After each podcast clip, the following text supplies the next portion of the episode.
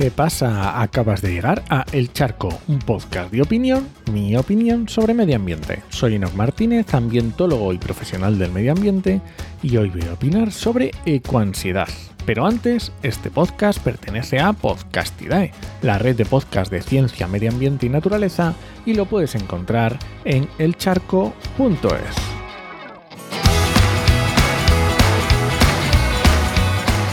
El episodio de hoy va a ser más ombliguero que de costumbre. Más, ¿no? Sí, más aún. Pero bueno, ya me dirás tú qué te parece o si te sirvió para algo, ¿vale? Y es que hoy más que nunca voy a hablar de lo que hago, de lo que a mí me funciona, de lo que a mí me sucede. Y en ningún caso quiero que sea una recomendación, porque hay personas para las que la ecoansiedad es un verdadero problema les supone un verdadero mal trago en su día a día, un freno a la hora de hacer determinadas cosas, un agujero por el que pierden energía, esperanza, ganas, etc.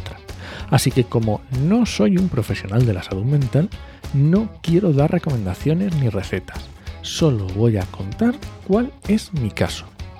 Porque lo que sí soy es un profesional del medio ambiente y además hago mucha comunicación de problemas ambientales y con cierta frecuencia me ocurre que personas que conozco o seguidores en redes sociales me preguntan por cómo hago yo con la ecoansiedad o cómo me enfrento yo a las malas noticias sobre el cambio climático o sobre los aspectos ambientales que sean. Porque estas personas suelen suponer que hablando yo tanto de lo negro que está el medio ambiente, intentando estar tan al día de las diferentes noticias y conociendo el estado de tanta diversidad de temas ambientales, pues tengo que tener una ecoansiedad terrible. Y no, la verdad es que no tengo nada de ecoansiedad. ¿En serio? Sí, nada, cero. Así que con sinceridad te digo que la primera vez que escuché hablar de la ecoansiedad, lo primero que pensé es que ya se estaban inventando otro término de estos para distraer a la gente o para sacarle el dinero con terapias. De verdad, fue lo que pensé. Porque ¿cómo es posible que yo lleve toda la vida escuchando malas noticias ambientales y a mí no me haya pasado? Bueno, toda la vida no, pero desde a lo mejor del año 2000, mm, ya con más conciencia de ello, sí. Y esos son unos cuantos años. Pues así es, ya lo he contado otras veces, pero empecé ciencias ambientales en el año 2000 e incluso en bachillerato ya teníamos una asignatura en la que tuvimos que hablar de algunos problemas ambientales, seguro. No me acuerdo, pero seguro. Y aunque durante la carrera de ciencias ambientales está claro que estudias muchos problemas ambientales, es que para más INRI, mi TFG, allá por el año 2004, fue sobre los efectos del cambio climático. Estudié los últimos 50 años del siglo XX de datos de cuatro o cinco estaciones meteorológicas de la cuenca alta del río Tajo y veíamos las variaciones y tendencias. Así que en el año 2004 ya experimenté por mí mismo, sin que nadie me tuviera que convencer, la realidad del cambio climático y hacia dónde nos dirigíamos. ¿Vale? Estamos hablando de hace 20 años. Esto quiere decir que cuando yo llegué a mi último año, tenía totalmente interiorizado el escenario en el que estábamos y hacia dónde nos encaminábamos. Y en cierta forma, muchas de las soluciones que debíamos implementar. Obviamente era un pipiolo sin experiencia, y todo lo veía desde un punto de vista teórico. Me faltaba darme de bruces contra la CRH, contra la cruda realidad de los hechos y ver que tan inteligente no será el ser humano si tropezamos 200 veces con las mismas piedras.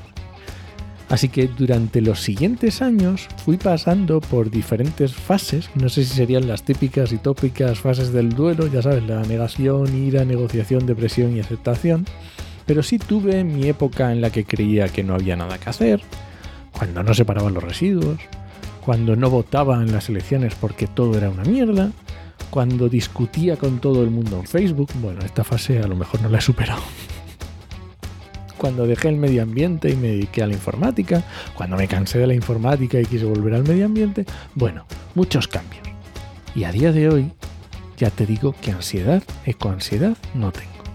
Veo las noticias, intento comprender las implicaciones, pero también entiendo que la solución no va a venir sola, y que si me formé para ser un profesional del medio ambiente y en la actualidad trabajo por y para el medio ambiente, pues es que no me queda otra. es lo que decidí ser y es lo que tengo la oportunidad de ejercer. Así que al lío. Y si algo tiene solución, pues ¿para qué preocuparse? Y si algo no tiene solución, pues ¿para qué preocuparse? Eso sí, lo que hay que hacer es ocuparse, remangarse y a trabajar. Y si no conseguimos los objetivos que nos hemos planteado, al menos tener la conciencia tranquila de que no ha sido porque yo no lo intenté. Ah, y otra cosa. Somos 8.000 millones de personas en el planeta. Todos tenemos que poner de nuestra parte.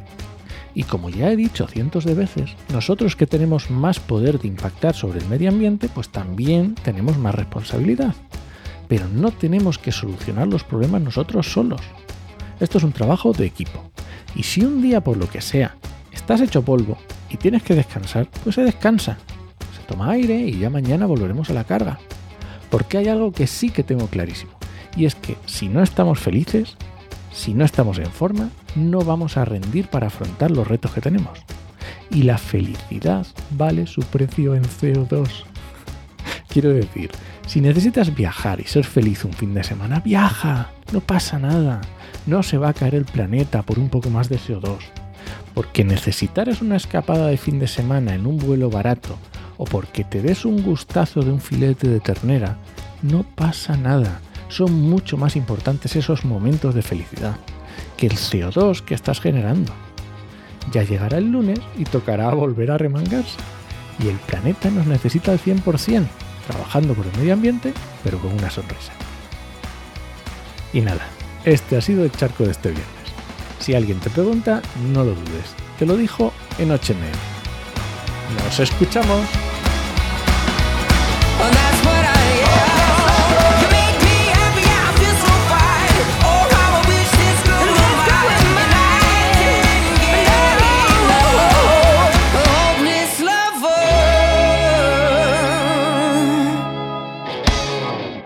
Aunque hoy el charco ha sido un poco diferente, no me quiero ir sin recomendarte el podcast de Mentescopia.